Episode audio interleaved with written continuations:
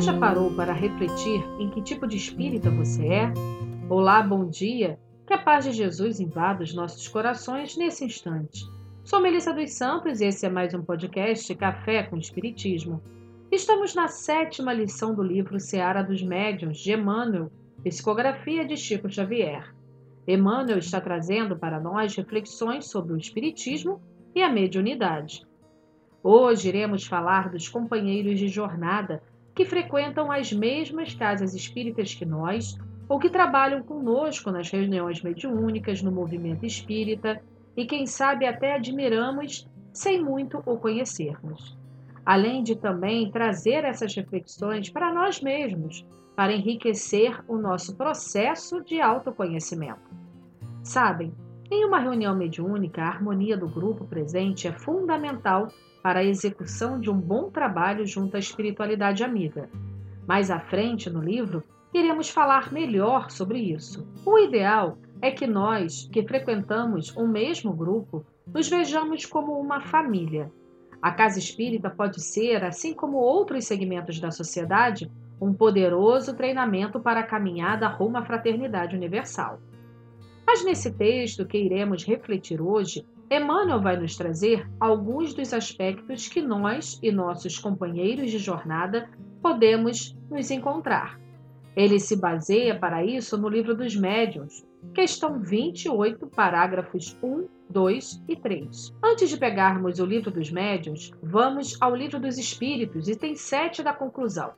Kardec nos diz, abre aspas, o Espiritismo se apresenta sob três aspectos diferentes: o das manifestações, os dos princípios e o da filosofia que delas decorrem e o da aplicação desses princípios. Fecha aspas. Nesse trecho, o codificador já começa a falar sobre os aspectos do Espiritismo. Mas vamos agora para o livro dos médiuns, onde iremos aprofundar mais os nossos estudos. Kardec diz assim que entre os que se convenceram por um estudo direto do Espiritismo, podemos encontrar neste grupo quatro categorias. E é aí que o nosso teste começa. Lembra da pergunta no início do podcast? Sobre que tipo de espírita somos? Vamos descobrir agora. Primeiro, espíritas experimentadores. Nas palavras de Kardec, isso significa, abre aspas, os que creem pura e simplesmente nas manifestações. Para eles, o Espiritismo é apenas uma ciência de observação, uma série de fatos mais ou menos curiosos. Fecha aspas. Segundo, espíritas imperfeitos, ou seja, como nos diz o codificador, abre aspas, os que no Espiritismo veem mais do que os fatos, compreendem-lhe a parte filosófica, admiram a moral daí decorrente, mas não a praticam. Em nada alteram seus hábitos. O avarento continua a sê-lo, o orgulhoso se conserva cheio de si, o invejoso ou ocioso sempre hostis.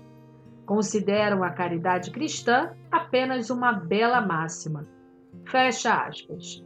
E em terceiro, os verdadeiros espíritas, ou espíritas cristãos, aqueles que não só gostam e admiram o Espiritismo, como tentam trazer para a vida, o dia a dia, praticando e aceitando todas as consequências.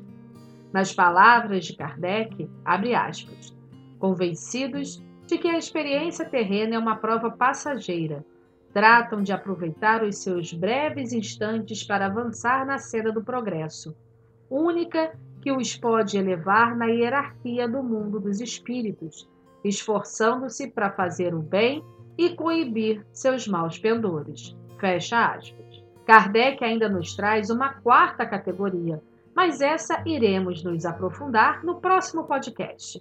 E aí, até aqui, se encontraram em uma dessas ou mais categorias? Ou melhor, qual categoria queremos pertencer? Acredito que todos nós queremos ser verdadeiros espíritas. Então, o que podemos fazer para alcançar verdadeiramente esse estágio? Vamos estender essa nossa avaliação levando com os olhos do amor para todo o movimento espírita. Sobre tudo isso, Emmanuel nos trouxe ótimas reflexões, tão importantes que parecem que foram escritas ontem mesmo. Diz o benfeitor, abre aspas, há muitos companheiros realmente assim. Declaram-se espíritas, proclamam-se convencidos quanto à sobrevivência. Relacionam casos maravilhosos, exibem apontamentos inatacáveis. Referem-se frequentemente aos sábios que pesquisaram as forças psíquicas.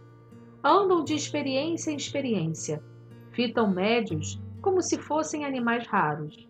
Não alimentam dúvidas quanto aos fatos inabituais no seio da própria família, mas desconfiam das observações nascidas no lar de outrem.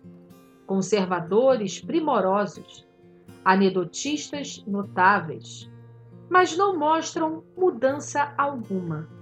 São na convicção o que eram na negação.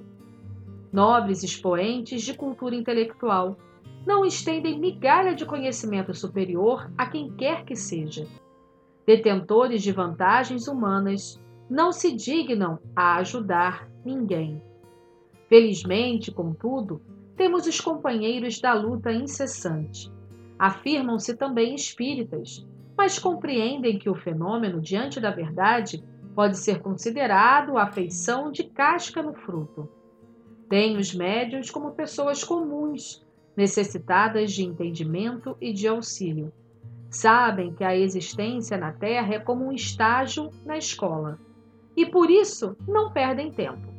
Moram no trabalho constante, indulgentes para com todos e severos para consigo mesmos. Aceitam a justiça perfeita através da reencarnação e acolhem no sofrimento o curso preciso ao burilamento da própria alma. Verificam que o erro dos outros poderia ser deles próprios e, em razão disso, não perdem a paciência reconhecendo-se imperfeitos, perdoam sem vacilar as imperfeições alheias. E vivem a caridade como simples dever, aprendendo e servindo sempre. São esses que Allan Kardec, em sua palavra esclarecida, define como sendo os espíritas verdadeiros, ou melhor, os espíritas cristãos.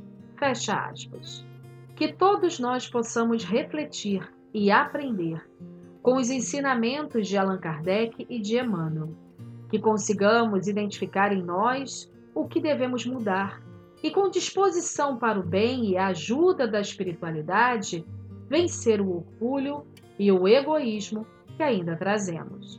Lembrando sempre que o verdadeiro espírita é aquele que se esforça em domar as mais inclinações e realizar a transformação moral. E assim possa ser. E até o próximo podcast Café com Espiritismo.